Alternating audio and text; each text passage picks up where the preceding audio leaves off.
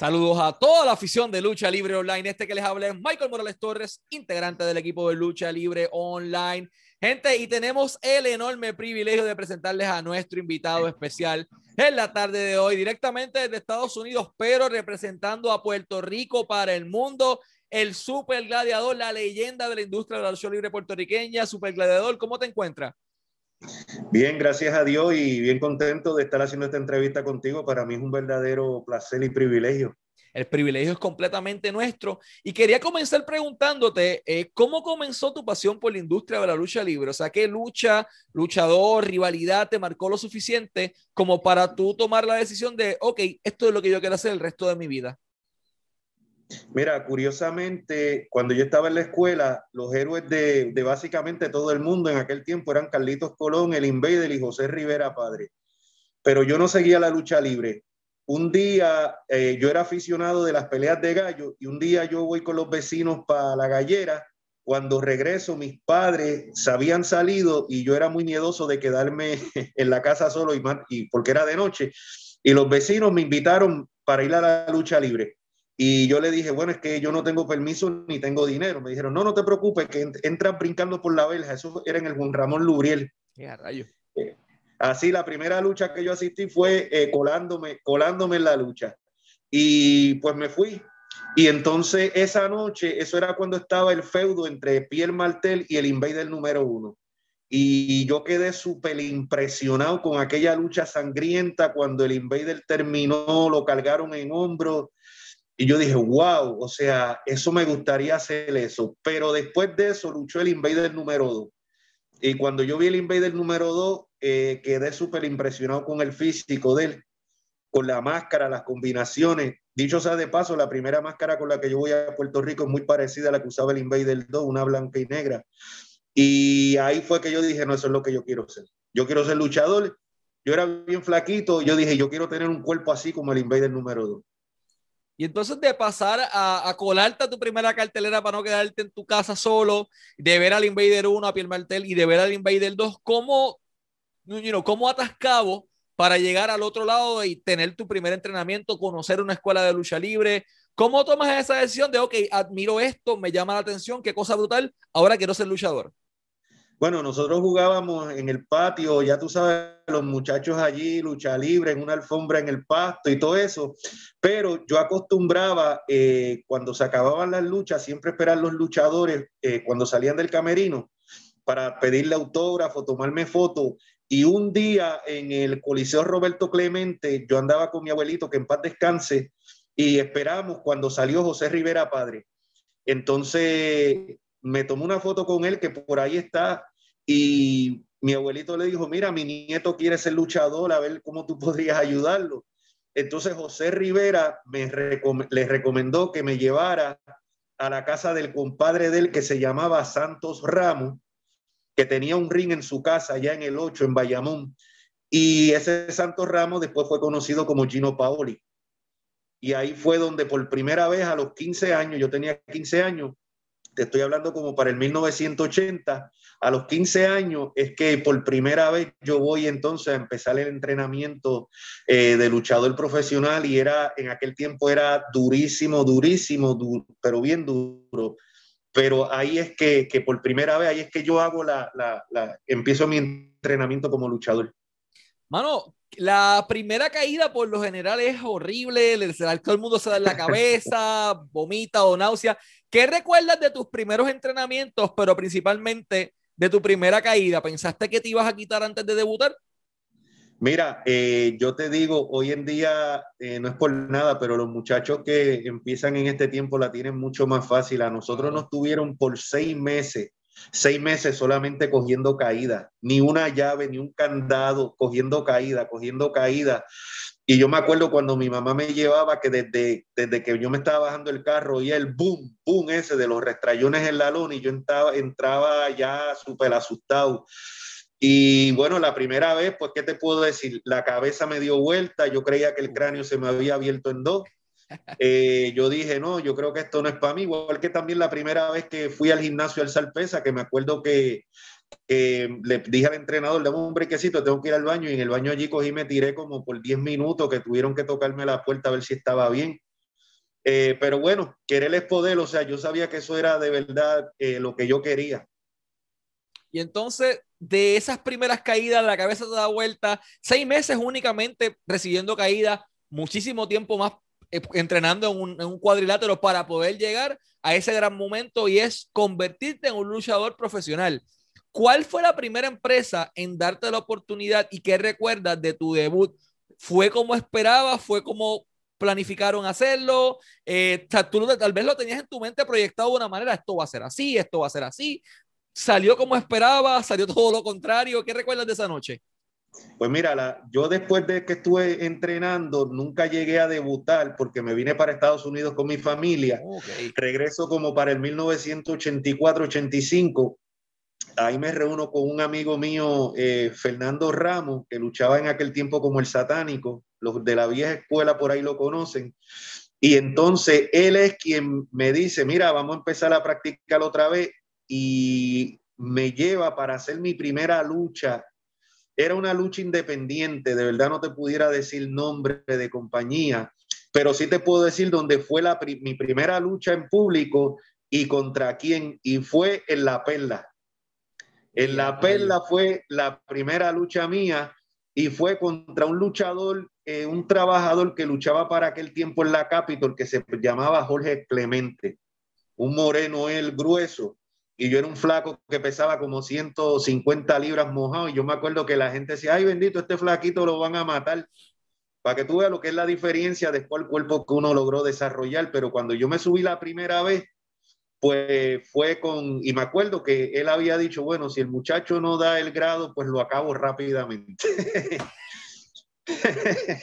Pero fue algo, fue una experiencia, fue la primera vez que luché en público, así que yo, olvídate, súper emocionado, asustado, estaba asustado, pero súper emocionado. Ahí fue la primera, mi primera lucha, por decir, ante público. Y después de por ahí, pues seguí luchando en, así, independiente, en, en, varios sitios, hasta en galleras, en negocios para ese tiempo conocía a, al exótico, que él también estaba, era de esa época, conocía a Marcos, que después luchó como pulgarcito.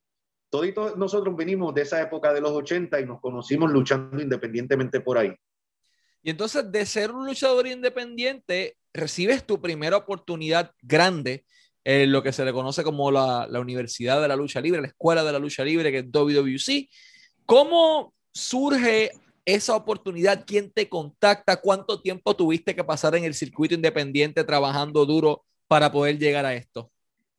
Mira, en aquel tiempo era muy, pero muy difícil entrar a la Universidad de la Lucha Libre. Tú tenías lo mejor de lo mejor. Eh, tenías a Carlos Colón en su apogeo, tenías al Invader número uno, tenía a todos los luchadores de afuera y los luchadores que eran novatos, por decirlo así, para que tengan idea, eran Miguelito y Castillo. Así que imagínate. Segunda generación. Ajá, súper difícil entrar en esa época. Yo me regreso a Estados Unidos y aquí empiezo en una, en una escuela de lucha libre otra vez porque yo no sabía los nombres de, de, la, de las llaves en inglés. Tú sabes, uno decía, no, huellita, pata voladora, eh, eh, eh, eh los nombres, sí, sí, yeguita, eh, los nombres en español. Entonces aquí yo eh, veo que hay una escuela que el luchador, el, el, ex, el luchador muy, muy, conocido y respetado, Bob Roop, tenía aquí en el sur de la Florida. Yo entro a esa escuela, hay uno de los maestros era Malenco, Malenco el padre, Rusty Brook, que murió recientemente. Y entonces ahí es que yo hago mi debut con ellos. Ellos se forma la Global Wrestling Alliance de, o la GWA, de ahí salió, de ahí salió eh, eh, Dave, él salió de ahí, yo lo conozco de ese tiempo, eh, y salieron varios luchadores. Ahí por primera vez yo hago mi debut en televisión aquí en, en el sur de la Florida para esta compañía en el 1988, si no me equivoco, un chamaquito. Y fue tremenda experiencia y en esa cartelera estuvo Ox Baker. Ahora, es Bob Roop quien me conecta a mí con Carlos Colón, con, con, con la, allá en ese tiempo con la Capitol. Él es el que hace la conexión, me dijo, mira, está todo ya, yo hablé ya allá, él era muy amigo de Carlos y de Jovica, Y entonces él habló y entonces ahí fue que, me, que, que, se me presentó la oportunidad. Yo hablé con Carlos, me dijeron que enviara, en aquel tiempo era envíame una foto tuya por, eh, que se tardaba como una semana en llegar. Y ahí es que se me da a mí la primera oportunidad. Eh, una de las luchas de ese tiempo que está corriendo por ahí en, en YouTube fue contra el Iron Chick. Imagínate qué privilegio. O sea, esa lucha está por ahí corriendo en YouTube eh, contra el Iron Chick en, ese, en esa época. Pero me faltaba experiencia y entonces yo me regresé, eh, regreso en el 91, todavía me dicen que me faltaba experiencia, te digo, era muy fuerte entrar en ese tiempo, tenía que ser bueno, bueno, bueno, de verdad. Y no es hasta el año 2000 que yo regreso, entonces finalmente, que gracias a Dios, pues como dicen, a la tercera va la vencida, pero esa vez yo luché primero como Ricky Frontán, creo que después luché como Ricky Rock, y finalmente es que voy en el año 2000 como el Super Gladiador. Antes de llegar al Super Gladiador, a los 90 otra vez. Hay dos cositas que quiero hablar. La primera, aquel chamaquito que se metió al que el estadio coladito la primera vez para ver una cartera de WWC, llegaba a la Universidad de la Lucha Libre cumpliste tu sueño, mano. ¿Qué fue lo primero que vino a tu mente cuando llegaste a ese camerino y miraste para el lado? Está Castillo, está Miguel, está Sabio, está Carlos, está el Invader, está todo el roster que llegaste a ver algún punto en la televisión o en persona. ¿Qué fue lo primero que vino a tu mente sabiendo, mano, lo logré? Eh, bueno, mano, pues, ¿qué te diré? Yo estaba espantado. Yo estaba espantado, espantado, y fíjate que parte de lo que yo entiendo, creo de verdad que, que, me dijeron en aquel tiempo me hacía falta más experiencia, era que el susto mío era tan grande que me salía a tomar. Cuando me subía arriba, o sea, de repente a Carlos Colón, que tú le pedías autógrafo, al Invader número uno, que tú le pedías el autógrafo, al Invader 2, que cuando tú lo viste dijiste, wow, así que quiero ser, están todos ahí en el camerino contigo. Tuve el privilegio de conocer a Huracán Castillo padre también, leyenda, a Miguel Pérez padre, y uno dice, wow, yo con esta gente aquí, pues, ¿qué te digo? Me, eh, eh, fue un privilegio, eh, fue un sueño hecho realidad. Yo hasta el día de hoy lo digo, eh, hace un, como unos meses atrás estuve hablando con Carlos eh, y se lo dije, o sea, yo estaré agradecido toda mi vida con, con, con, la gerencia de WWC porque hicieron el sueño de un chamaquito, de un chamaquito realidad y le doy ánimo a las personas, a los muchachos hoy en día que, que le metan ganas que sí se puede. Y entonces llegas, cumples el sueño, tienes ahora todos los gente, la gente que todos miramos los tienes de compañeros de camerino y mencionaste algo bien importante y es lo que es próximo que quiero tocar.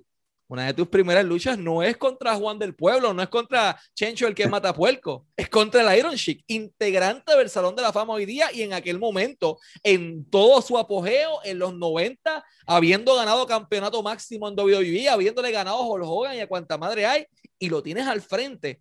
¿Qué es lo primero que viene a tu mente cuando tú ves ese macho allá? Porque Iron Sheik estaba enorme. Y era un veterano. ¿Qué, ¿Qué, fue lo que te vino a tu mente en ese momento y cómo fue esa lucha para ti?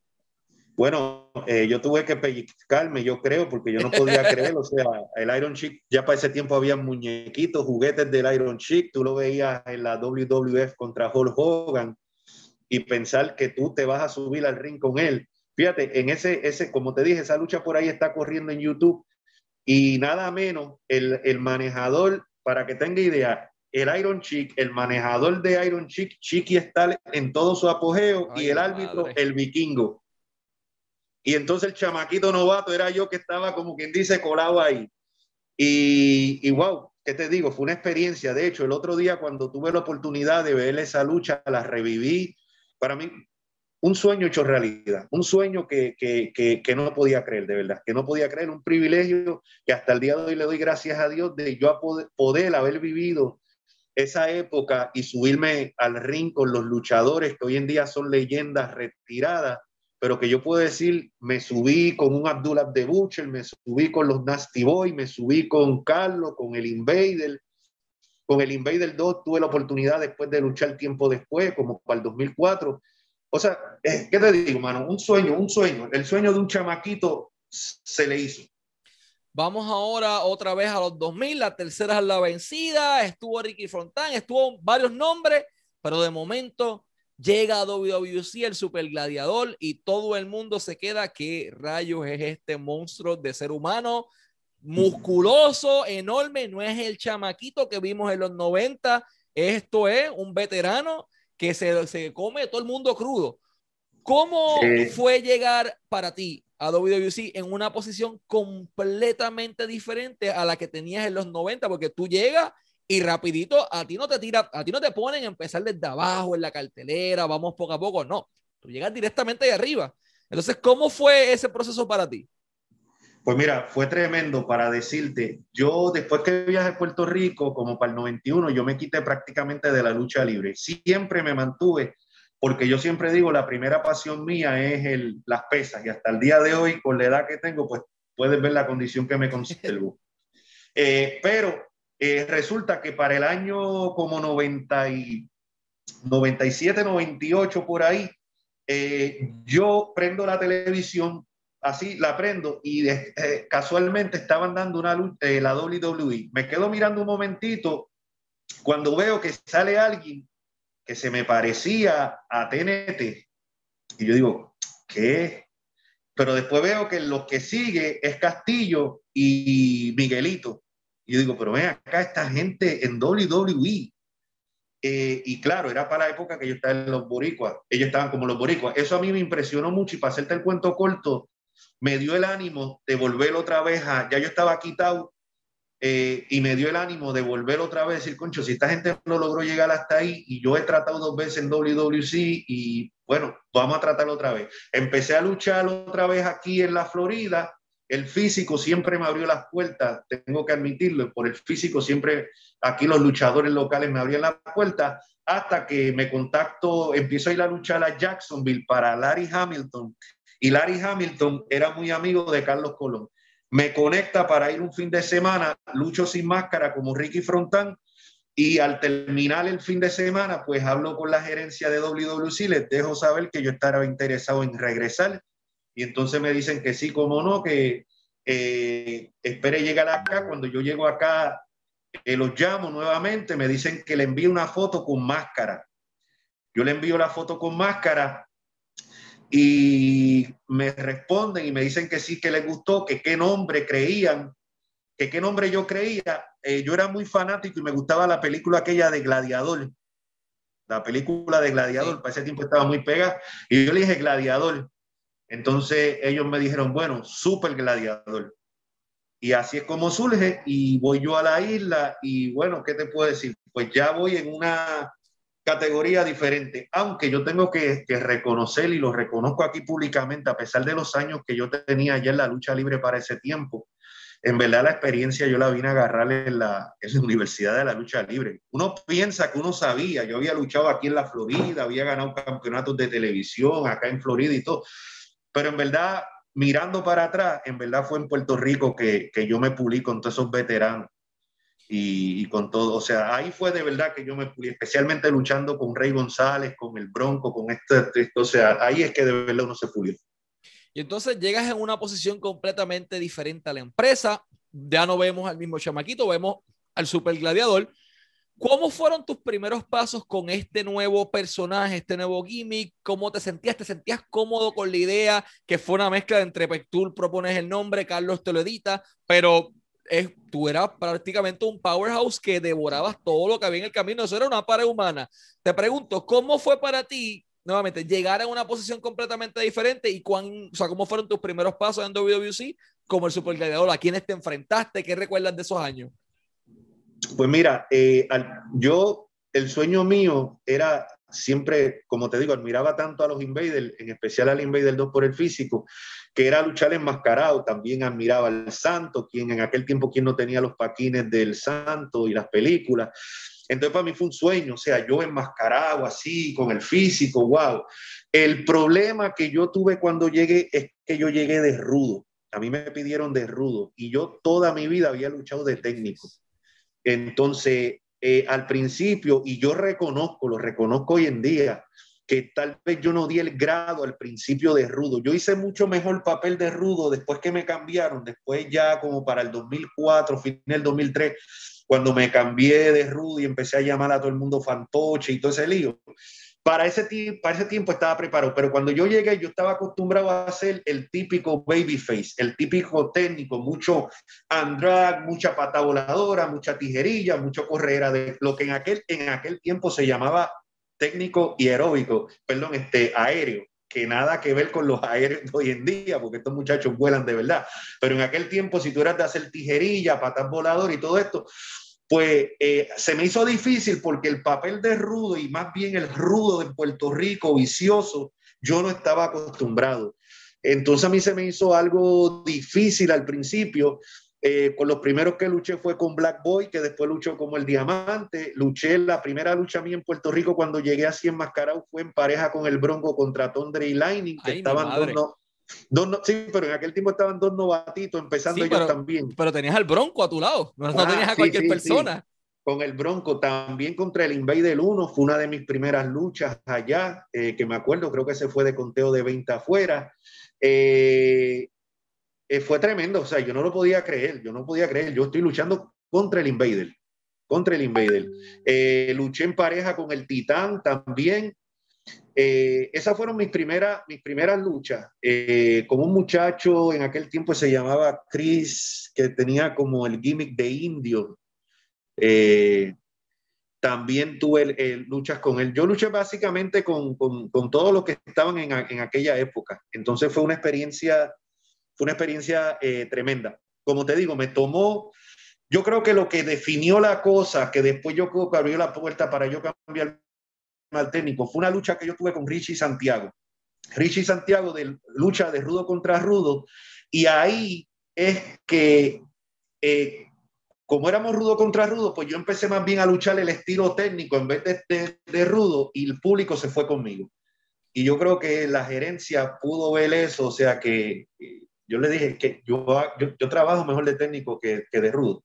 Por lo menos en aquel tiempo, claro, un buen luchador tiene que saber trabajar tanto de rudo como de técnico, pero en aquel tiempo eh, era, era, era técnico lo mío. Pero aún así creo que bastante, todavía hay luchitas por ahí también que yo estoy trabajando de rudo con esta misma máscara, porque este, mira, esta máscara que tengo puesta es la original con la que yo llegué a Puerto Rico en el año 2000.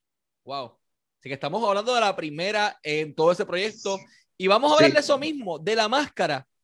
¿Cómo el super gladiador pierde esa máscara? ¿Contra quién fue? ¿Dónde ocurre? ¿Y cuál fue la importancia de esta lucha? Porque esto no pasaba hace muchísimo tiempo. Eh, yo, yo, pertenecía al grupo de Rey González, que él tenía el Café del Milenio, en aquel tiempo, el programa, ajá, y él tenía el, el grupo del, yo pertenecía al grupo de Rey González. Yo empiezo a luchar contra el Black Boy, que era el otro único enmascarado, aparte de Tony Lightning, pero así de máscaras clásicas, era Black Boy, que después, después se convirtió en el Diamante. Y entonces, eh, Rey González en una ocasión llama en el Café del Milenio a Black Boy y le dice, mira, aquí solamente en esta compañía puede haber un enmascarado y ese es el super gladiador. Así que yo quiero que tú te quites la máscara y si te tengo que pagar, te pago. Black Boy, obviamente, ofendido, dijo que no. De ahí empezamos un feudo, Black Boy y conmigo, donde cada lucha o yo trataba de quitarle la máscara a él o él a mí. Eso siguió así como por varias semanas hasta que se firmó la lucha de máscara contra máscara. Una lucha que en aquel tiempo, eso fue, te diré, eso fue para el 2001 y para cuando se dio esa lucha hacían ya 10 años que no se veía una lucha de máscara contra máscara. Recuerdo que cuando anunciaron eso fue en el Juan Ramón Lubriel de Bayamón cuando anunciaron esa lucha máscara contra máscara, aquel público se quería caer, o sea, eh, porque era algo que hacían años que no se veía.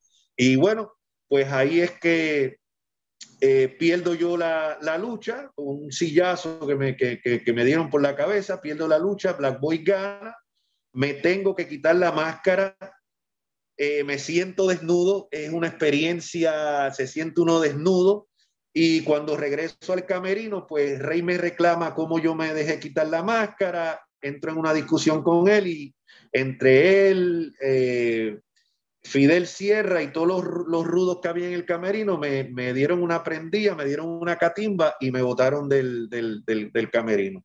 Y así es como entonces, pues después eh, busco yo, bueno, es otra historia, pero así como salgo yo del camerino este, este rudo y pierdo la máscara. O sea, fue una, fue, una cosa eh, me tomó, me tomó, porque te voy a ser honesto, yo me sentía como subiéndome desnudo al ring. Después, la, al próximo día que tuve que subirme yo sin máscara, la gente decía, ¿quién es ese? ¿Quién es? Ah, no, ese es yo creo que ese es el super gladiador. Eh, pero fue, ah, me costó al principio, me costó al principio luchar sin máscara. Entonces, pierdes la máscara, entras en una nueva fase de tu carrera. Y para esto yo creo que para esta parte de la entrevista ameritaría removerse la máscara para hablar del resto de, de las múltiples historias que tienes por contar. Y ese es el rostro del hombre que dio vida al super gladiador por muchísimos años. Y entras en una rivalidad que para mí fue la rivalidad que te catapultó a una nueva fase. Entras a una rivalidad con el hombre más caliente en Puerto Rico, Rey González. ¿Cuán crucial para tu trayectoria fue aquella rivalidad con Rey? Bueno, esa, eso fue lo que eh, eso fue lo que hizo el Super Gladiador. O sea, anterior a eso y con la máscara y todo, pues sí, me había dado a conocer, pero eh, a ver, yo era un luchador como lo que llaman mid-card, ¿no? Como de, de cartelera media.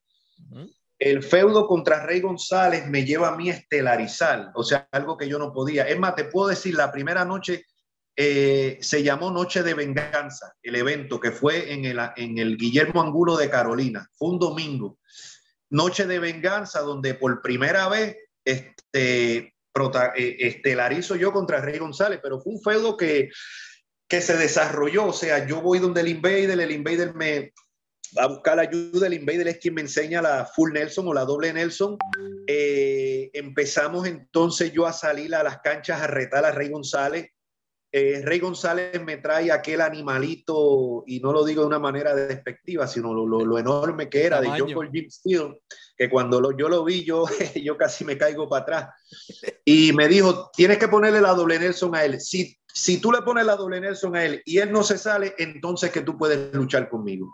Y efectivamente le puse la doble Nelson a Jungle Jim, no se salió y lo próximo que vino fue entonces la lucha contra eh, Rey González. Y eso de verdaderamente yo te puedo decir que ahí fue que en verdad la carrera del super gladiador subió estelarizando y no solamente por el, estelarizar, la experiencia que yo agarré luchando con Rey González, que hoy años después, pues fíjate que agradezco eso y también a él le estoy agradecido de que en verdad el Super Gladiador se hizo luchando eh, con Rey González.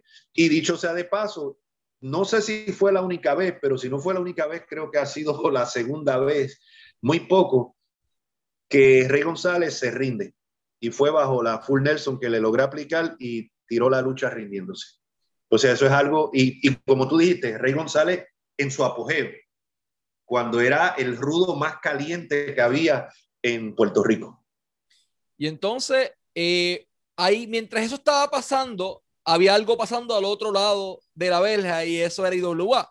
Entonces había una guerra constante en Puerto Rico entre WWC e IWA y todas las semanas eso era golpe iba, golpe venía, bastante caliente, pero hubo un punto en donde IWA los tuvo completamente pegado a la soga. ¿Cómo era el ambiente en el camerino de WWC sabiendo que en aquel momento dado, y era la realidad, IWA estaba ganando constantemente, como pasaba con WWF, y con WWC, con, con WCW, lo mismo estaba pasando en Puerto Rico. ¿Cómo era el ambiente en el camerino? ¿Qué estrategia este, ustedes trataron de proponer para you dar ese giro de, ok, porque ahora mismo sabemos que para bien o para mal, WWC fue quien ganó esa batalla a largo plazo. Sí, eh, ¿qué te digo, mano? Pues mira, yo creo que la competencia siempre es buena. La competencia siempre es buena y si tú, si tú miras por ejemplo, eh, aquí mismo en Estados Unidos, mientras la WWE tenía la competencia de la WCW, eh, es que se mantenía esa, esa batalla lunes tras lunes. Yo en lo personal, y esto es muy personal, yo creo que la calidad después que la WCW eh, cayó y, y, Vince la compró, ya no fue lo mismo porque ya no había esa competencia. O sea, ya, ya nosotros somos los dueños aquí. Y en Puerto Rico, pues, ¿qué te digo? Eso nos animaba a trabajar más duro a nosotros. Es verdad que a veces no era el público que nosotros esperábamos, pero recuerdo que eh, nos, daban, nos dábamos ánimo entre nosotros. El, Bronco era uno que nos decía, eh, pareja, tranquilo, este, si, si hay el, público que hubiese lucha como si estuviera lleno. Y nosotros salíamos a dar eh, lo mejor. Y bueno, y, y, sobrevivimos.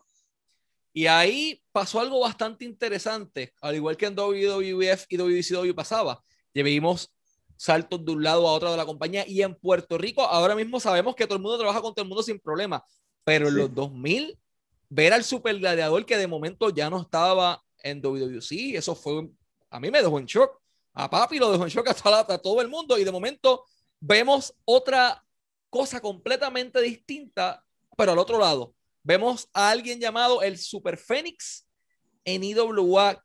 ¿Cómo surge eso?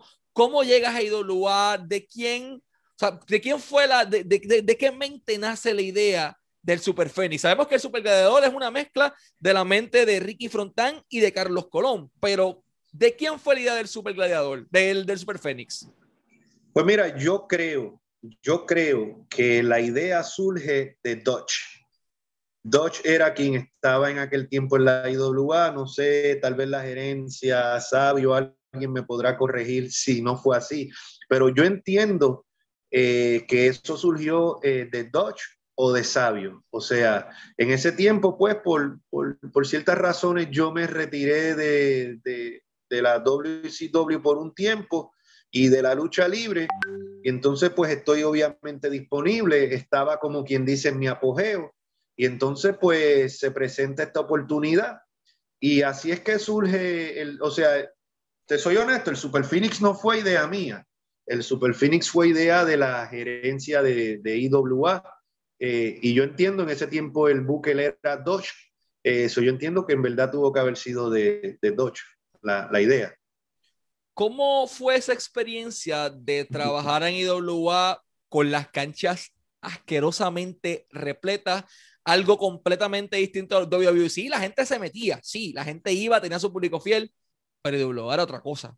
Eso fue ridículo. De momento tú veías la gente, bomberos, bomberos te pedía que no podías meter más gente eh, en, las canchas. Entonces, ¿cómo toma ahora el Super Fénix esa, esa imagen? O sea, ¿cuáles eran las diferencias entre IWA y WWC desde tu perspectiva, lo bueno? Bueno, desde de, mi perspectiva era la, el, la manera de trabajar. En IWA había un estilo más parecido al de WWE, un estilo más rápido. En WWC uno trabajaba como más lento, o sea, eh, no de una manera negativa, no lo digo de una manera negativa, más clásico, sino más clásico, o sea, más clásico en las movidas que uno hacía. Eh, en IWA era un patrón como bien rápido. O sea, tú tenías un Ricky Bandera, un Chain que parecía que yo no sé, que se metía como 20 Red Bull antes de subirse al ring. Entonces de repente a mí me toca luchar con, yo voy, me toca luchar con Shane, o sea, un hombre súper acelerado, eh, hacer pareja con Ricky Bandera y Miguelito. Entonces a mí te, confieso que me tomó, me tomó, me costó acostumbrarme porque yo venía de otro estilo. Acá se luchaba y no estoy hablando de que sea positivo ni negativo, diferente. Entonces, la resistencia misma, yo con la máscara, bueno, yo, yo salía casi desde el camerino aquel, perdón, del ring y, entraba así, casi arrastrándome al camerino y me tiraba, me quitaba la máscara sin oxígeno, porque, o sea, me tomó, me tomó, y, y sí, el público, la primera vez que, eh, que yo luché contra, como el Super Phoenix, que esa lucha también está por ahí en YouTube, eh, eh, fue en la Pepín Cestero de Bayamón, repleto, repleto, repleto de, de, o sea, completo. O sea, y cuando tú miras y tú oyes esa euforia, pues eso a la misma vez te ayuda porque te pone medio eléctrico a ti también, tú sabes. Pero fue una experiencia diferente, fue una experiencia diferente. La corrida mía en IWA no fue muy larga, no fue muy larga. Yo creo que fue tal vez un par de meses. Después de eso yo me lastimé un codo, este codo de aquí y entonces me quedé, me quedé fuera, hablé con la gerencia, me quedé fuera. Y después la próxima vez que aparecí, pues fue de vuelta en, en, en WWC. Y antes de llegar a WWC, trabajaste con varias personas en IWA, pero trabajaste con la gerencia, con Sabio, con Dodge Mantel, con Víctor Quiñones. ¿Cuáles eran las principales diferencias de trabajar con, you con Carlos, con Jovica, eh, con Ramón al otro lado que tenía el libro muchas veces, versus trabajar acá con otro formato completamente diferente que, como bien menciona, era más WWE, que, que cualquier otra cosa, era más deporte espectáculo. Bueno, eh, fíjate, a mí en ese sentido no vi tanta diferencia porque cuando yo llegué a WWC por primera vez, el Booker era Dodge. Ok. Entonces, cuando yo voy a IWA, el Booker es Dodge. so, So, eh, en verdad, pues en ese sentido no fue, no, fue muy, no fue muy diferente, o sea, porque siempre tuve una buena relación con él, lo respetaba, lo admiro mucho, lo respeto, y o sea, pues en ese sentido trabajar con él eh, no fue, yo te diría que el cambio más bien fue para mí trabajar pues con estos muchachos nuevos, con bandera no llegué a luchar contra él, pero sí luchamos en pareja, contra Polo creo que llegué a luchar en una ocasión, eh, con Miguelito de pareja contra Shane, pero nuevamente el feudo mío principal era contra Rey González, contra ya estábamos. Lo diferente es que esta vez él es el bueno y yo soy el malo. Entonces ahí sí que como que hubo que virar los papeles de yo ser el, el, el bueno, él el cobarde, él el rudo, ahora el malo soy yo, ahora el tramposo soy yo, tú sabes. Pues ahí, ahí hubo que, que, que, que adaptarse un poco, pero, pero fue una buena experiencia, fue una buena experiencia y le estoy agradecido a Sabio y a Dodge eh, que me dieron la oportunidad, o sea, yo lo único que tengo que, palabras de agradecimiento a todos los que de una manera u otra me, me dieron la oportunidad, tanto en WWC como en IWA. Claro, porque ya tú estabas en una rivalidad que en WWC fue Money Making, el Supergladiador y Rey González. Ahora entramos otra vez en IWA desde otra perspectiva y es bastante interesante. Esta pregunta es un poco más personal. Si te sientes bien para contestarla, puedes hacerlo. ¿Te, o sea, ¿te sientes o, te arrepientes de haberte marchado de WWC en aquel momento sabiendo las circunstancias eh, en general que habían en aquel momento? Porque no todo el mundo sabe lo que estaba pasando. Tal vez tú tenías unas situaciones o tenías otras expectativas en, la vida y en, tu carrera, pero ¿te arrepientes de haberte marchado de WWC para el IWA? Mira, a ver qué te digo, yo estaba mucho más joven en aquel tiempo, ¿no? Y hay muchas cosas que uno dice, bueno, uno pensando ahora con la capacidad de ahora, no lo haría, ¿verdad? Si yo fuera para atrás, no lo hubiese hecho. En aquel tiempo más joven y una vez con la cabeza así más, más eh, lo hice. Vuelvo y te digo, no fue de una manera, yo, fue, fue, una decisión que se tomó, no fue una cosa, y bueno, la prueba queda en que después yo regresé a WWC, o sea, con las puertas abiertas. Eh, y, yo y algo yo te puedo decir, yo Hoy en día yo tengo las puertas abiertas con todo el mundo. Yo tengo, yo puedo llamar a Sabio y hablar bien con él como puedo hablar con Carlos. O sea, yo en ningún lado me he cerrado las puertas, nunca he hablado mal de ningún promotor ni de ninguna compañía de lucha libre, al revés. Eh, lo único que tengo es palabras de agradecimiento para los que me dieron la oportunidad. Y yo creo que es algo que es triste que se ha perdido en este tiempo cuando tú ves un profesional en las redes sociales hablando que si esto, que si lo... Mire, señor, hay cosas que en aquel tiempo se quedaban en el camerino o se quedaban entre nosotros, o sea, no, no se traían al público. Hoy me da tristeza decir que eso se ha perdido mucho. O sea, eh, pero fíjate que por eso mismo, pues después, un tiempo después, unos meses después, regresé yo de vuelta a WWC y mira, y hasta el día de hoy, pues mantengo la comunicación con ellos y el año antipasado, antes de la pandemia, estuve allá en el aniversario de ellos. O sea, eh, a la pregunta que me hiciste, pues fíjate, yo no te podría decir si, si yo te pudiera decir que lo hubiese hecho diferente las cosas. A lo mejor no me hubiese ido, a lo mejor hubiese eh, quedado, pero muchacho al fin en aquel tiempo, pues yo entendí que por las razones que fueron, ¿verdad? Que fueron unas razones desacuerdo como los tiene cualquiera, como ocurre en las mejores familias. Un desacuerdo y fui yo el que tomé la decisión, o sea, no fue que en ningún momento la gerencia me dijo vete o algo así. Yo tomé la decisión y, y tomé la decisión no de irme para la IWA, yo tomé la decisión de quitarme de la lucha libre. De hecho, cuando yo voy a la IWA, yo hacía ya unos meses que no estaba luchando, que simplemente estaba trabajando en algo que a mí me gustaba, que era eh, en una tienda de suplementos de, ejercicio y esas cosas. Entonces, con mucho respeto, con caballerosidad y con humildad, dejas tus puertas abiertas y ejerces esa cláusula. Ok, yo me fui de aquí con las puertas abiertas, tengo buena relación con todo el mundo, toco la puerta, Carlos y Yovica te reciben con brazos abiertos, me imagino yo, porque eras una de sus mayores estrellas en aquel momento y vemos una nueva fase del Super Gladiador en WWC en esa segunda, bueno, no en esa segunda, en esa cuarta corrida, eh, pero en la segunda como el Super Gladiador.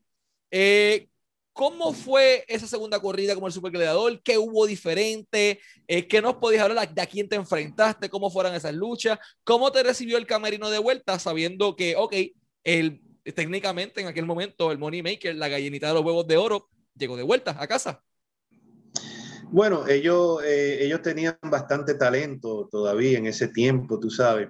Eh, pues nada, yo llegué, ¿qué te puedo decir? O sea, me recibieron como si nunca hubiese salido, o sea, eh, los hijos de Carlos, Carly, Eddie, esos muchachos hasta el día de hoy súper humildes, o sea, nadie dice que son hijos de uno de los dueños de la compañía, o sea, son unos, unos muchachos, unos más, ¿entiendes? Del grupo, los compañeros, todo, todo muy bien, todo muy bien. O sea, yo cuando regresé, pues a ver, ¿qué te puedo decir? Pues le metí más ganas todavía de que la que le había dado primero. O sea, contento y le metí más ganas, le metí más ganas. Claro, después que viene el cambio a Rudo, pero bueno, ya no sé, me preguntarás sobre eso.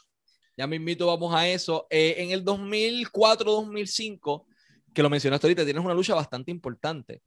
Y es contra el hombre que tú dijiste, yo quiero ser como él cuando sea grande. Estoy hablando del Invader número 2. Eh, ¿Qué sentiste al compartir el cuadrilátero con la persona que te hizo de alguna manera u otra enamorarte de la industria. Bueno, ¿qué te puedo decir, mano? Yo, yo no lo podía creer. Yo no lo podía creer. Cuando yo voy, ya para ese tiempo yo estaba de rudo. ¿ves? Ya eso fue después del cambio de rudo. Yo estuve, cuando yo regreso a WWC, estuve de técnico y estuve luchando, yo creo que como un año más de técnico. O sea, y pues en, luché varias veces contra el Tahitian Warrior, luché, oh, el, llegué a luchar contra Abdullah de Butcher defendiendo el título de la televisión y reteniéndolo. O sea, ese, ese fue, a ver, yo creo que yo no me podía creer, porque cuando yo estaba chamaquito y yo veía que Abdullah salía, es que yo arrancaba a correr. Yo decía, uy, Dios mío, él pegaba a tumbar silla y todo eso. Y ya ahora yo luchar, y fue en el, en, en el Guillermo Angulo, eh, en un triway contra el Nen, el Superman Borico y contra Abdullah, y luchar, o sea, enfrentarme a él, eso fue una cosa increíble, otro sueño hecho realidad. Pero después que me cambio de rudo, eh, cuando cambio a rudo, esta vez yo entiendo que yo estaba más preparado, porque esta vez yo me preparé con tiempo para el cambio de rudo. De ahí es que surge el super gladiador, hablando en tercera persona, llamando a todo el mundo fantoche. Tú sabes que hasta el día de hoy lo sigo usando. Eh, entonces, en ese transcurso que estoy de rudo es que viene el Invader 2 y veo, un día yo voy a la a, grabar la entrevista y creo que fue Agustín Ramos, que era el que estaba a cargo de, de la televisión, de la grabación. Me dice, ¿tuviste con quién tú vas a luchar? Cuando yo miro así que tenían el papel pegado en la pared, la cartelera, Super Gladiador contra el Invader número 2. Yo no, yo no lo podía creer. Yo dije, wow, yo no puedo creerlo. Es que no, es que esto es un sueño.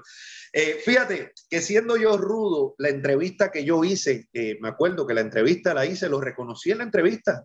Dije, bueno, el super gladiador se va a estar enfrentando al hombre que lo inspiró, tú sabes, pero bueno, claro, entonces uno tiene ya que cambiar el tono, pero bueno, eso fue otro tiempo, ahora te va a tratar como un fantoche más, algo así, pero fue un sueño, fue un sueño hecho realidad, o sea, fue un sueño hecho eh, realidad eh, que nunca me lo pensé, luchar yo contra el Invader número 2 hay una figura bastante importante que fue la primera lucha que tú di, aquel baño de sangre que viste en un momento de tu vida. Estoy hablándote del señor José Huerta González. ¿Cuán importante fue el Invader número uno en la carrera del Super Gladiador? Bueno, fíjate, el Invader número uno es quien, quien como dicen, eh, me adopta, ¿no? Como luchador es quien me enseña la doble Nelson. Eso, los que vivieron esa época se, se acordarán que eso fue una novela que duró, eso era un capítulo cada, cada, sábado. Cada semana, baja, cada semana, un día voy yo a la casa de él, le pido ayuda, él dice que lo va a pensar, otro día, la próxima semana aparecemos en, en las grabaciones de televisión, él dice que sí me va a ayudar, después aparecemos en el ring donde él dice que me va a enseñar algo, y ahí es donde eh, me enseña la, la, doble Nelson. Entonces, ¿qué yo te puedo decir? Él es quien sale conmigo como si fuera un coach, quien me dirige. Eh, así que, eh, caramba, yo es que yo te pudiera decir que tal vez el super gladiador que se dio a conocer, no el que llegó, el super gladiador que se dio a conocer sin máscara, porque hay mucha gente que no sabe ni siquiera que yo llegué enmascarado. Hay algunos de los fanáticos más viejos que sí, que se acuerdan cuando yo llegué con esa máscara. Pero en verdad yo como me di a conocer fue sin la máscara. Y yo te diría que ahí eh, José Huerta, el Invader, fue, fue clave. Fue clave. O sea, yo no creo que el, el super gladiador llegara a donde llegó si no hubiese sido por él. Y esto no lo digo, como digo, mira, uno tiene que ser agradecido y al César lo que es del César. Esto no lo digo por alguien pensará que a lo mejor que con lambonería o algo así. No, es que hay que ser agradecido. Eh, hay que ser agradecido. Y sin, sin el Invader número uno llegué, eh, luchamos en pareja por después por bastante tiempo. Y bueno, eh, de hecho tuve la oportunidad de compartir con él tal vez el año pasado aquí en una lucha en Orlando y, y le expresé mi agradecimiento le expresé mi agradecimiento. En aquel tiempo a veces le, decía, le daba unos regañitos a uno que en aquel tiempo a uno no le gustaba, pero hoy en día pues yo le agradezco los regaños esos que, que le dio uno. ¿De dónde sale la idea o de dónde nace la idea que te popularizó tanto, que fue la palabra fantoche, que hasta en las escuelas los chamaquitos le decían uno al otro antes de pelear, ah, tú eres un fantoche, y ahí se iban a los puños, porque lo recuerdo en mi escuela particularmente. Entonces, ¿de dónde eh, sale esta palabra y cómo la adoptas entonces a, este personaje? ¿A quién se le ocurre la idea de que no es decirle, ah, que chupa mate, cuánta madre? No, de manera educada, tú eres, usted es un fantoche. Mira, eh, eso surge porque yo tengo, tengo un amigo mío que lo mencioné ahorita, que compañero de aquel tiempo de los 80, comenzó conmigo en la lucha libre, eh, se llama Fernando, Fernando Ramos. Él luchaba como el, el, el, satánico por ahí independiente. Y él usaba mucho la palabra fantoche y fastren. Y a mí me, me, me, estaba curioso esa palabra, me daba risa cuando él lo utilizaba. No, fulano es un fantoche. Y también si a, lo, ya estamos hablando tal vez, eh, o sea, ya esto es de los padres de nosotros, se acordarán de que en la época del cine mexicano, eh, te diré, para la época de los 50 y 60, se usaba mucho esa palabra, pero era una manera de insultar finamente. Sí. Oiga, usted es un fantoche. ¿Ve? Entonces yo me acordé, entonces cuando yo hago el cambio para rudo, ahora qué hago yo? Tú tienes algo que yo aprendí que me enseñó mi primer maestro, eh, Santos Ramos, Gino Paoli, es que tú tienes que tener un distintivo. Yo dije, bueno, ¿ahora qué hago? O sea, por ejemplo, Rey González le decía a todo el mundo rajaleña.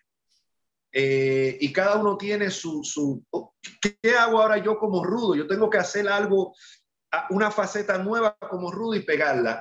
Entonces me acordé de esa palabra, fantoche. Yo dije, bueno, esa palabra, eso no se usa. Y entonces ahí es que yo empiezo eh, a hablar ya, ya yo no hablaba de, entonces, por ejemplo, de yo hacer una entrevista y decir, bueno, pero esta noche con el apoyo de esa fiel fanaticada, vamos a demostrarle el sinvergüenza este que le... No, ahora yo decía, bueno, pues eh, esta noche el super gladiador se va a estar enfrentando al fantoche este, eh, ¿entiendes? Empecé Me acuerdo. una persona y a usar la palabra fantoche. Eh, oye, y curiosamente, pues la palabrita esa se pegó hasta el día, hasta el día de hoy. Después yo mismo me, me autoproclamé el destruye fantoche que me resulta bien interesante por el hecho de que a mí me viene a la mente eso rapidito. Yo recuerdo una pelea, eh, creo que fue ya en sexto grado, más o menos. Eh, los chamacos se fueron a los cantazos porque uno le dijo fantoche al otro. A fantoche, de todos los insultos que pudo haberse fantoche, el otro no lo entendió, pensó que era algo extremadamente grave, este me insultó de manera inteligente y se fueron a los, se fueron a los cantazos. O sea que esa palabra llegó al vocablo común. Eh, vamos entonces ¿qué de especial tiene? Ya has trabajado en muchos lugares en tu vida, pero ¿qué de especial tiene el público de aquí, de Puerto Rico, para, para Ricky Frontán, para el supercreador? ¿Qué hay distinto en Puerto Rico en esa audiencia que no hay en el resto del mundo? Es única. Eh, con el respeto a, los demás países y nacionalidades, el público de Puerto Rico es único. Es, ese, ese, ese calor, esa pasión Óyeme, yo me acuerdo cuando uno estaba luchando, el ¡fuá! ¡fuá! ¡fuá! Desde que uno salía del camerino, e, ese, esa, esa electricidad es única, es única. Entonces, si algo yo extraño, y mira, una de las razones que el Super Gladiador no está tan activo eh, hoy en día es porque siempre en el fondo extraño la fanaticada de Puerto Rico. Y acá yo lucho y eso, pero como que no es lo mismo no es lo mismo. Aquí a veces yo lucho un par de veces al año. Eh, el año antipasado estuve más activo y estuve activo hace una semana o dos atrás. Eh, y fíjate, eh, fue en Miami y el público fue bastante bueno. Me recordó en parte ese público de Puerto Rico, pero el, público de Puerto Rico es único, ese, esa pasión, y yo siempre lo digo, y es una de las cosas, te agradezco a ti esta entrevista y, y le agradezco y aprovecho para agradecerle a ese público, porque sin esa fanaticada, nosotros los luchadores somos lo que somos por ellos. O sea, y hoy en día, uno por medio de estas redes sociales y estas entrevistas, uno tiene la oportunidad de mostrarle ese agradecimiento, o sea, ese respeto. Ellos son los que hicieron a uno, independientemente de la oportunidad que le dio la, la, compañía y los promotores a uno, pero fue el público quien vaqueó a uno y quien, quien apoyó a uno. Así que es único. Es, ese público de Puerto Rico es único. Y entonces mencionas algo bien importante y vamos a eso ya que estamos en el tema trabajas todavía en Estados Unidos, estás activo, el supergladiador, gente, no se ha retirado, miren la forma física en que está. El supergladiador a su edad se ve mejor que yo a, mis 27 años y lo que yo voy a ver el resto de mi vida. Así que gracias por la humillación pública, no mentira, eh, estás en excelente forma. Eh, Miami, tuviste una lucha bien importante contra alguien que todos conocen y es The Masterpiece, Chris Masters, y no fue cualquier tipo de lucha, fue una lucha doble Nelson contra doble Nelson, llave contra llave. ¿Qué podrías hablarnos de esa lucha? Porque te enfrentado a Abdullah, John Gold, Jim Steele, a toda esta lista de leyendas, Iron Sheik. Y ya de momento vemos a alguien que tiene pinceladas de lo que fue el Super Gladiador en Puerto Rico. Lo que estaba haciendo el Super Gladiador en Puerto Rico, por lo menos en mi opinión, lo vimos después en WWE con Chris Masters. No tan solo la llave, la manera de, de pararse, las poses, las movidas, era bastante similitud que yo pienso a veces como que, ok, algo tuvo que haber sacado Chris Adonis o Chris Master de aquel chamaquito que regresaba a Puerto Rico e inspiró a muchas personas. Entonces, mi pregunta para ti es esa, ¿cómo fue esa experiencia de treparte un cuadrilátero con Chris Master, de trabajar con él y de ver frente a frente a otro hombre que también usaba esa doble Nelson? Pues mira, fue una experiencia bien chévere, bien buena, única, especialmente en este tiempo. Me recordó, me llevó para atrás a la época del 2000, cuando estaba yo en todo mi apogeo. Curiosamente, cuando yo salgo de Puerto Rico, eh, y prácticamente me, me semi-retiro de la lucha libre, más bien me retiro porque yo en verdad empecé otra vez años, hace unos años atrás. Eh, fue para el 2004, para la época en que Chris Master comienza en WWE con la Full Nelson. Y claro, uno mira esto y uno dice, yo recuerdo que dije, pero mira este fantoche haciendo la llave mía y ahora va a aparecer él como que él es el original cuando yo llevo años haciendo eso, ¿no? Pensamiento de uno así. Pero nada, eh, hace unas semanas, hace unas semanas atrás, aquí una compañía, este, Magic City Federation, local aquí en Miami, que están empezando. Eh, ahí está el talento de, los, de la dinastía Colón, estaba ahí luchando Carly, Eddie, Orlando. Eh, por ahí también una foto corriendo ahí que nos tomamos juntos me, me, llevó para atrás compartir con estos compañeros, oye, estos muchachitos los vi yo empezando y ahora verlos ya rankeados y compartir después de tantos años y acá afuera fue una experiencia. Pero lo de Chris Master, fíjate que cuando yo, como te dije, cuando yo salgo de Puerto Rico es cuando él comienza. Y yo di, siempre yo dije, bueno, yo creo que hubiese sido bueno una lucha de doble Nelson contra doble Nelson. Y entonces cuando yo me entero que él está aquí, en esta, ya yo estoy ya, como dicen, buqueado para estar, aparecer en, en esta, en esta eh, cartelera, eso fue en mayo primero, eh, me entero que él va a estar ahí y yo le, le hago el comentario al promotor, le digo, óyeme, tú sabes que esa llave fue la llave mía por año. Y, pero esa ya eh, nunca se, se logró darle esa lucha, porque cuando él empezó yo salía. Y, me gustaría hacer una lucha con él de doble Nelson contra doble Nelson. Y al promotor le gustó la idea. Y entonces se dio, eh, se dio la lucha, se dio la lucha en mayo primero. Eh, ¿Qué te puedo decir? Fue, me llevó a mí para atrás porque otra vez en Puerto Rico uno luchó con lo mejor de lo mejor a nivel local y a nivel internacional. Lo, lo, mejor local contra el Bronco, contra Rey González, Thunder, Lightning, Carlos, el Invader, y con lo mejor internacional en aquel tiempo, porque en Puerto Rico nosotros luchamos contra los Nasty Boy, contra Abdullah de Butcher, contra Big Vito, contra Horace Hogan, o sea, estamos hablando eh, eh, contra Conan, cuando Conan le dio el, el guitarrazo a aquel Stacy, a mí me tocó luchar con él, creo que fue la próxima semana, algo así, en Cagua. Entonces, ya después que acá tú haces luchas, pero pues tú luchas con muchachos que están empezando y sin menospreciar a nadie no es lo mismo. Entonces, tener la oportunidad otra vez de uno de luchar con un nombre grande que ha estado en la WWE y la cuestión de la noble Nelson, pues fue este, tremenda experiencia. Yo espero que esa lucha esté pronto disponible en YouTube. Este, y bueno, no sé si me vas a preguntar más de esa lucha, si me de eso te puedo decir lo que ocurrió al final y que lo cual yo espero que pueda haber una revancha. A eso mismo voy. ¿Qué pasó en esa lucha que acabó de manera tan controversial ¿Hay revancha? ¿No hay revancha? Porque la lucha a todo el mundo los dejó con un mal sabor en la boca, porque, bueno, tú vas a decir por qué, pero no fue justo la manera en que acabó. Bueno, la lucha era de rendición doble Nelson contra doble Nelson, a ver quién era verdaderamente el maestro de la, noble, de la doble Nelson.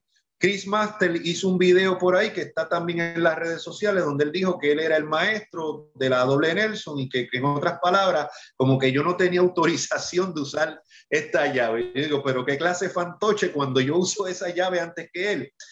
Entonces, para resumir, al final la lucha fue muy buena, dos físicos, él, él me lleva a mí en estatura, pero en fortaleza estamos ahí. ¿Y qué te puedo decir? Al final yo logro aplicarle a él la doble Nelson le aplico la doble Nelson, pero él tratando de zafarse me empuja y nos llevamos el árbitro eh, enredado y el árbitro queda inconsciente. Yo lo, él trata de salirse, yo lo sigo zarandeando, zarandeando, zarandeando hasta que él se rinde. Y los que estuvieron allí lo vieron, él se rindió. Y, si pasan después el video en YouTube, la gente va a ver. O sea, entonces el super gladiador puede decir que rindió a Chris Master. Pero para, mala suerte del super gladiador, el árbitro estaba chocado. cuando él se rinde, yo creo que ya yo gané, lo suelto, yo lo suelto, no es que él se zafa, yo lo suelto, él se queda tirado. Yo voy donde el árbitro a levantar el árbitro a ver qué pasa. En ese momento, el manager del se trepa al ring y cuando yo me volteo, me da con, con un maletín por la cabeza, noqueándome. Se fueron las luces, noqueado, quedé noqueado. Ahí aprovecha, levantan al árbitro, yo estoy inconsciente, Chris Master me agarra en la doble Nelson, yo estoy inconsciente, el árbitro me levanta la mano, una, dos, y me levanta la mano tres y le da la lucha, porque yo estoy inconsciente después del, del, maletazo. Entonces, yo sí quisiera una, me gustaría una, una revancha, o sea, porque los que estuvieron allí vieron que verdaderamente quien ganó esa lucha fue este servidor. Eh, así que a mí me gustaría una revancha y si no se diera, si fuera de mi preferencia, en Puerto Rico. Me gustaría eh, esa revancha en, Puerto Rico, si fuera posible en WWC eh, o donde sea, porque ya esto está preparado, o sea, ya el terreno está preparado, o sea, ya se dio la primera lucha, ya hay un feudo, ya hay una, un motivo, o sea, esta vez créeme que ya cuando nos subamos al ring otra vez, esto va a ser candela desde que empiece. Y a Orlando, a Eddie, si están viendo este video, esta lucha jala dinero. A mí, en lo personal, yo pagaría por ver al Super Gladiador con Chris Master, doble Nelson contra doble Nelson en Puerto Rico, y ya el gobierno autorizó, no sabemos por cuánto tiempo, pero autorizó la apertura de los coliseos. Así que si están pensando en aniversario con público, esta lucha llama la atención. Antes de ir al ping pong, que es la última dinámica que tengo para hoy, quiero hacerte una pregunta más. Y estoy hablándote del aniversario del 2019. Después de un tiempo fuera de Puerto Rico, regresas a casa, estás de vuelta aquí. ¿Cómo fue esa experiencia de ver? Porque la afición cambió, es bien distinta a lo que era en los 2000. Ahora la afición es distinta, pero todavía tiene esas pinceladas de vieja escuela. ¿Cómo fue eh, esa, esa, interacción con los fanáticos? ¿Qué sentiste al estar de vuelta en tu casa en WWC? Pues mira, fue una experiencia única. Yo pensé, yo te voy a ser honesto, yo pensé como que a lo mejor la gente se ha olvidado de uno, yo me voy a sentir bien raro en el camerino con todos estos chamaquitos nuevos, allí no va a haber, ya no va a estar Bronco, ya no va a estar eh, eh, eh Lightning, allí no va a estar Rico Suave, allí no, o sea, yo dije, yo me voy a sentir allí fuera de lugar, pero fíjate, para sorpresa mía, para sorpresa mía, eh, eh, la primera lucha fue en Atillo y el público aquel se le tiró encima a uno, que creo que hay hasta una foto por ahí, o sea, yo me quedé asombrado, o sea, la gente con uno. Eh, en las redes sociales, las entrevistas, las páginas de lucha libre empezaron a, promocionar a uno. O sea, yo, yo me quedé sorprendido porque yo no esperaba eso. Y en el camerino, eh, fue una cosa, fue una buena experiencia, pero fue un poquito rara porque todo esto, este nuevo talento que hay ahora en WWC, pues venían donde mí y me decían, me trataban de usted. Mire, yo usted lo veía cuando muchacho, usted era uno de mis luchadores favoritos mire, eh, eh, es un privilegio estar aquí con usted o subirme.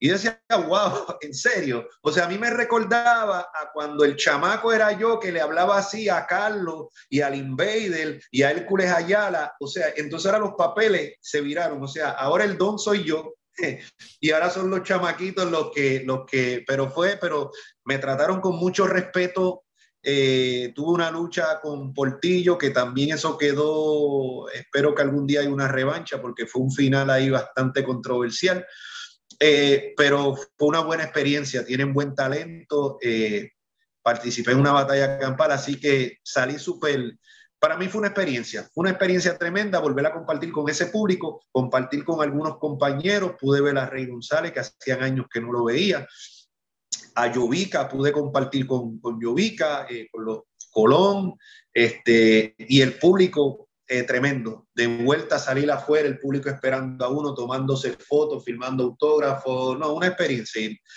le agradezco a WWC esa oportunidad y le agradezco esa, a esa fanaticada de verdad. Vamos a la última dinámica, ping pong. Yo te menciono un nombre, tú simplemente dices lo primero que venga a tu mente de manera breve.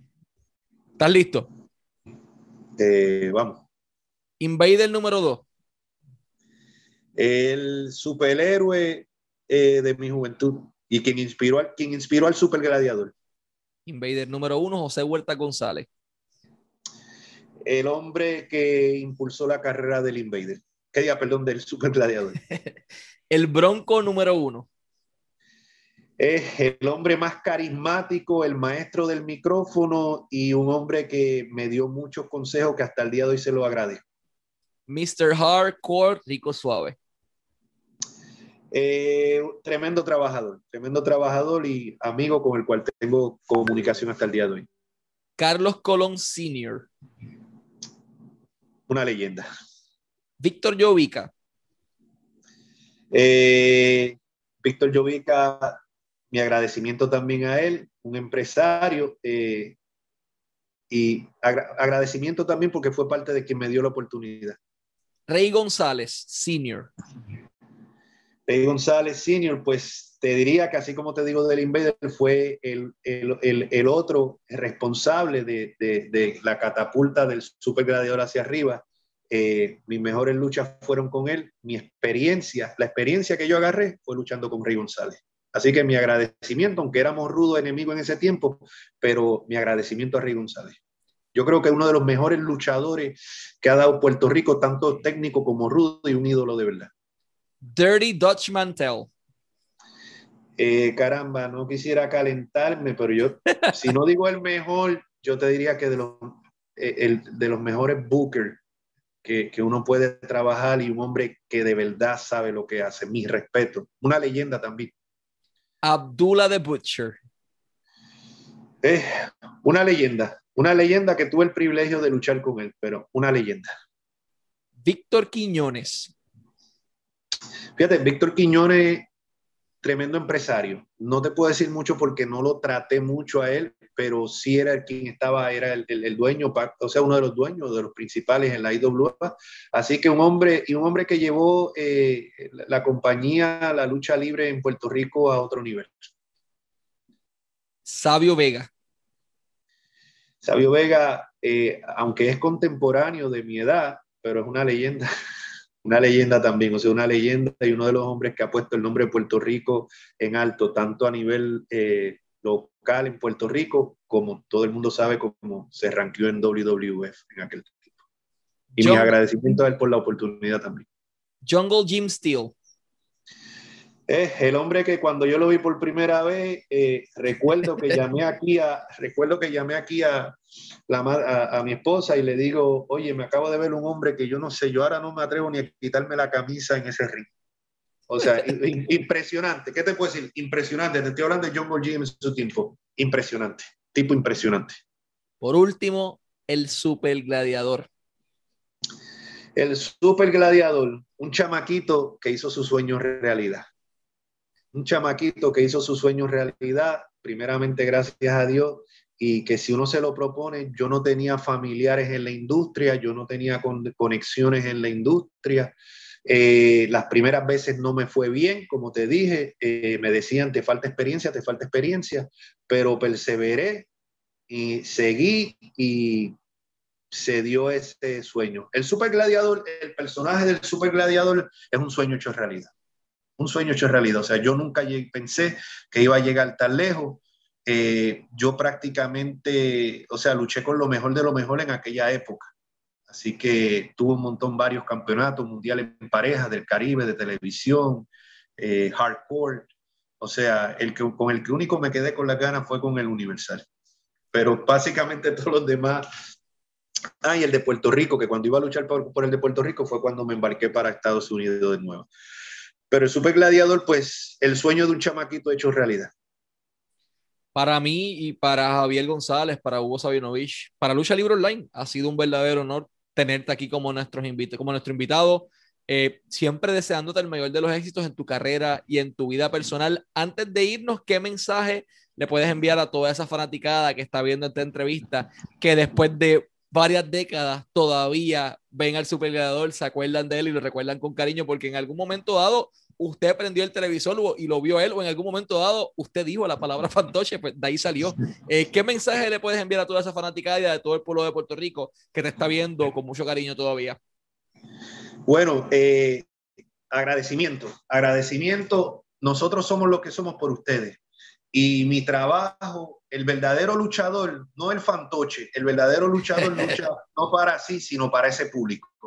Y nosotros somos lo que somos por ustedes. Así que mis agradecimientos a esa fanaticada y yo creo que pronto nos vamos a estar viendo por Puerto Rico por allá, espero con el favor de Dios. Y como siempre les digo, es cero, pero cero tolerancia a los fantoches.